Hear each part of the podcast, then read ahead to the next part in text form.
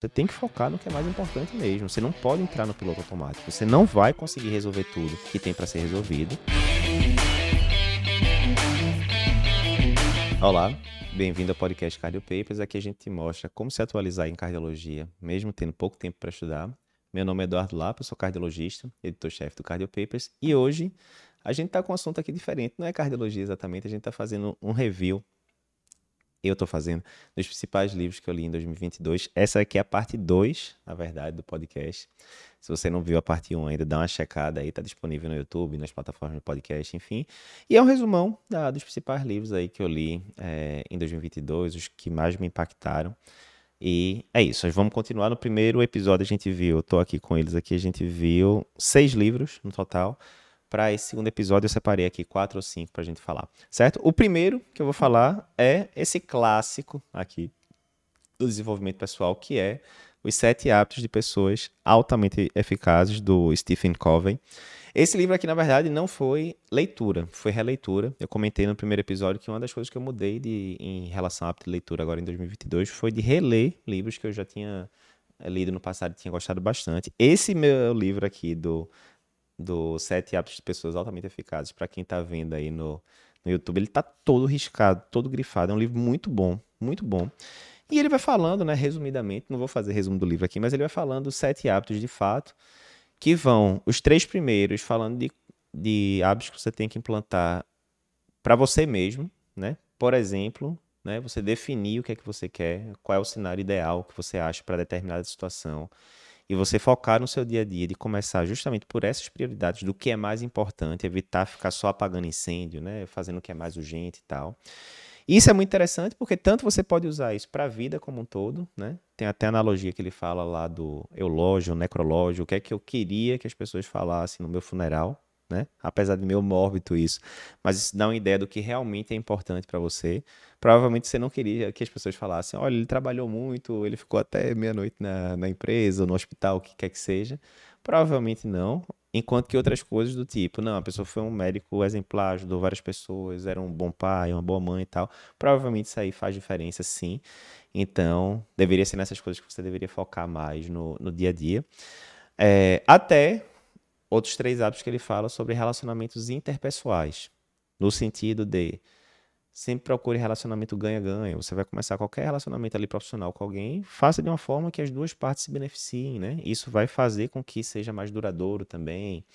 Entre outras coisas do tipo pensar em sinergias, né?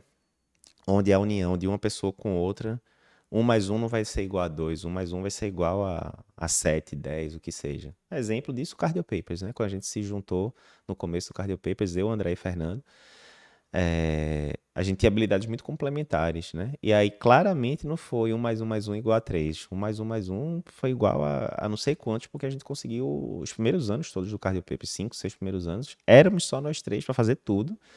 E acho que a gente deu conta bem do recado ali. Então ele fala muito essa questão da sinergia. E a sinergia vai ser justamente feita pelas partes diferentes, né? Às vezes a gente é meio intransigente, a gente queria que as pessoas pensassem igualzinho a gente, se comportassem igualzinho a gente, porque seria mais fácil lidar no dia a dia. Pois é, podia ser mais fácil lidar no dia a dia, né? Pessoas pensando igual, conduzindo de forma igual. Mas o que vai dar o, o booster, o que vai fazer a, acontecer a sinergia é justamente habilidades complementares. Então, uma pessoa é muito boa enfim, na parte de relacionamento com o paciente, outra é muito bom na parte de diagnóstico e tal, enfim, na hora que você junta ali e faz uma equipe mais completa, por exemplo, né? Então, livro interessantíssimo, vale muito a pena. Todo mundo que se interessa por desenvolvimento pessoal, que quer ser uma pessoa melhor, esse aqui é um livro que pode ajudar bastante. É um livro meio grandezinho, mas bem interessante. Segundo livro que eu separei aqui, esse aqui, O Ego é Seu Inimigo. O autor é o Ryan Holiday, um cara que eu gosto bastante. Ele era publicitário, hoje em dia ele é, basicamente ele fala muito de estoicismo, que é uma linha é, filosófica que eu gosto bastante. E o, a ideia central do livro qual é? É essa, que o ego é o geralmente ele vai lhe atrapalhar, né? O ego aí veja, né, a visão egocêntrica, né? A gente tende a achar que a gente é mais importante do que realmente é, né? A gente tende a achar que as pessoas estão pensando mais na gente do que de fato estão. E não estão. Geralmente, cada um está preocupado com sua vida e está pensando pouco no, nos outros. Isso é, é, um fato, né? Não, não vou nem dizer se é bom ou se é ruim. É um fato. Então, muitas vezes, o ego ele vai entrar ali para impedir o nosso crescimento, o nosso desenvolvimento pessoal. Quer seja no sentido de fulano, alguém chega para você e fala, olha, eu acho que a sua impressão sobre esse caso está errada, eu tenderia a conduzir assim, assim, assado. Se você está preocupado com o bem-estar do paciente, de fato, você vai pensar, não, será que eu estou errado mesmo? Será que faz sentido? E muitas vezes você vai falar, não, faz sentido o que você falou, vamos seguir essa conduta que eu acho que vai ser melhor para o paciente. Se você tiver com ego assoberbado, você não vai, é, não vai querer ser taxado como tendo errado naquele caso. De forma alguma, a conduta é essa, tá? E mesmo que você tenha tido lampejo ali, que aquilo ali, talvez a outra abordagem do colega fosse melhor para o seu paciente, mas você fala, não, vou manter isso aqui agora, porque é meu ego que está em jogo, né? Outro exemplo de ego clássico que tem em medicina é quando você está sendo exposto a situações novas, né? Então, isso acontece demais com o estudante de medicina, né? Chega ali na emergência, não sabe fazer as coisas direito, né? Óbvio, né? É estudante de medicina ainda. Tem vergonha de perguntar, porque não, se eu perguntar, pode parecer que eu seja, né? Tolo, enfim, ego, né? Atuando, né? O que os outros vão achar de mim, né? Enquanto que, se ele está ali na emergência, que ele nunca frequentou e tal, ele deveria estar tá ávido por conhecimento. Não, eu realmente não sei. Eu não sei, eu sou ignorante nisso aqui, nunca me ensinaram, eu quero aprender aqui agora, né? Isso acontece na residência, acontece em várias outras situações.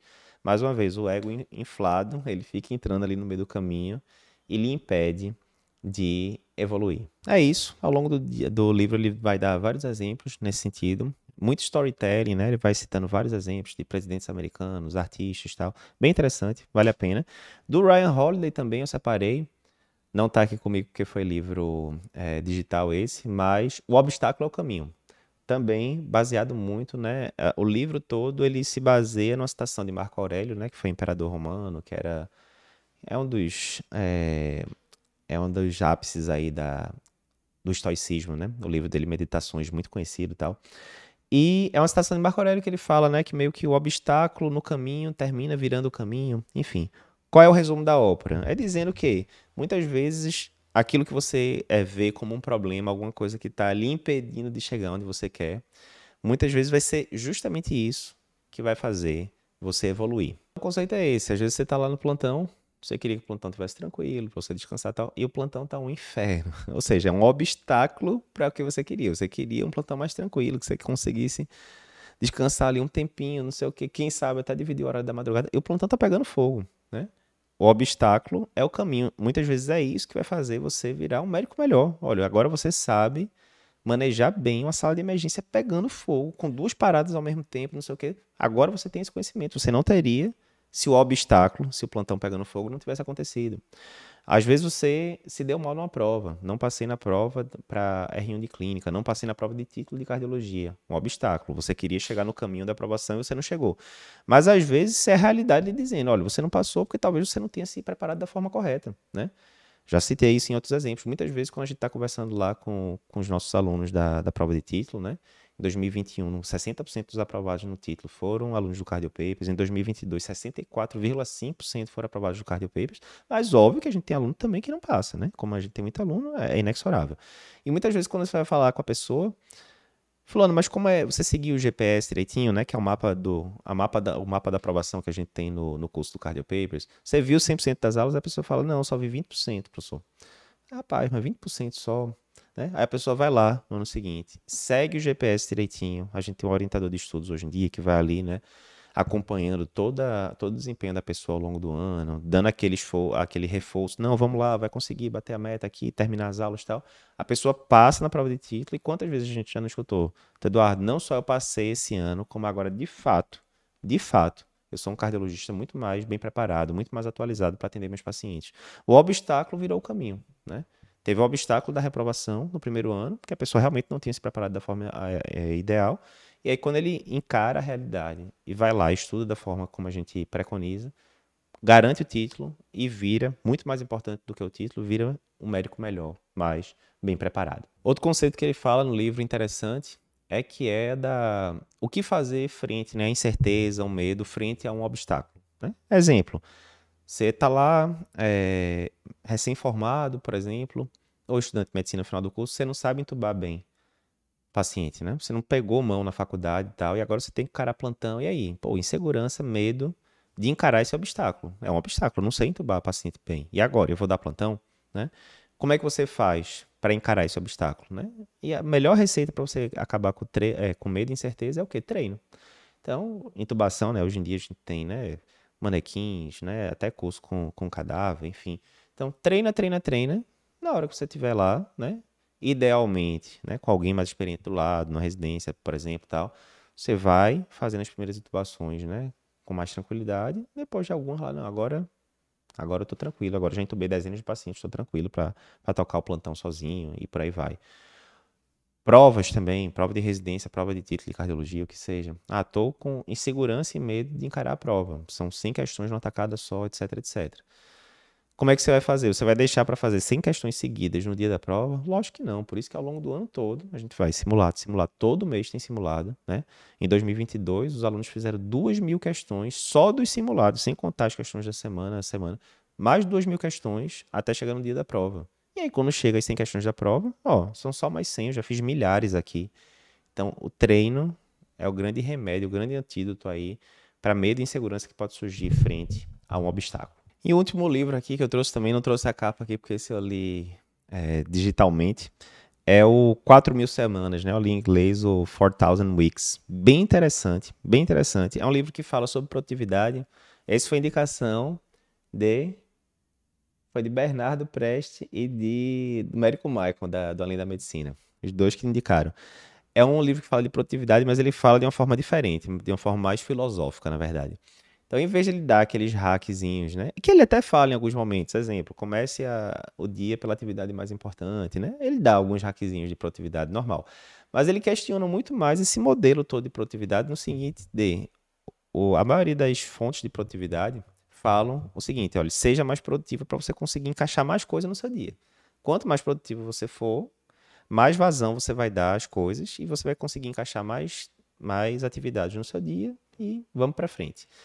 Qual o problema? Que isso pode gerar a impressão de que tem como você resolver tudo. E não tem como. Simplesmente não tem como. Tem coisa demais para a gente resolver na vida moderna. E você não vai esgotar em momento nenhum a lista de pendências. Ah, agora estou tranquilo, minha lista de pendências está zero. Provavelmente, se acontecer isso, é porque você está pegando soft demais com você também, né? Enfim. E está deixando de crescer, né? Está tá na zona de conforto, enfim. Mas o que ele fala é aquele negócio: não vai dar tempo de você resolver tudo, é um fato. Então você vai ter que priorizar. Ah, isso é meio óbvio, Eduardo. Mas aí ele fala todo um storytelling muito interessante, né? Porque ele fala: por que 4 mil semanas, né? Porque ele diz que a gente tende a encarar o tempo, né? E Sêneca já dizia isso dois mil e poucos anos atrás.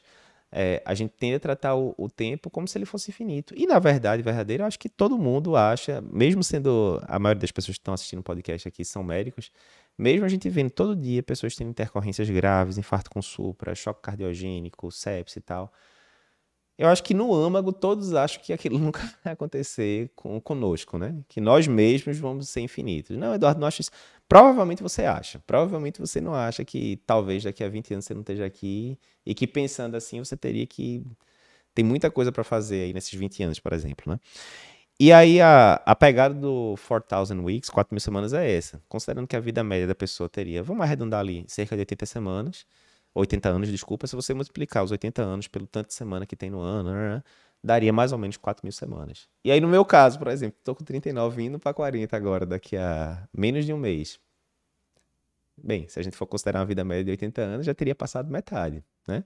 E é esse senso de urgência ele pode modificar um pouco a sua forma de ver né, a vida, tanto no sentido do que os estoicos falam de memento mori, né? Tipo, lembre que você vai morrer, você pode morrer inclusive amanhã, todo mundo que está vivo pode estar tá morto amanhã. E se hoje fosse o último dia, como é que você se conduziria? Será que você ia focar nas coisas que você está focando agora? Provavelmente não. Provavelmente tem um bocado de cacareca aí que você ia eliminar e você ia focar no que é mais importante. E o que ele fala no final das contas é isso: olha, você tem que focar no que é mais importante mesmo. Você não pode entrar no piloto automático. Você não vai conseguir resolver tudo que tem para ser resolvido.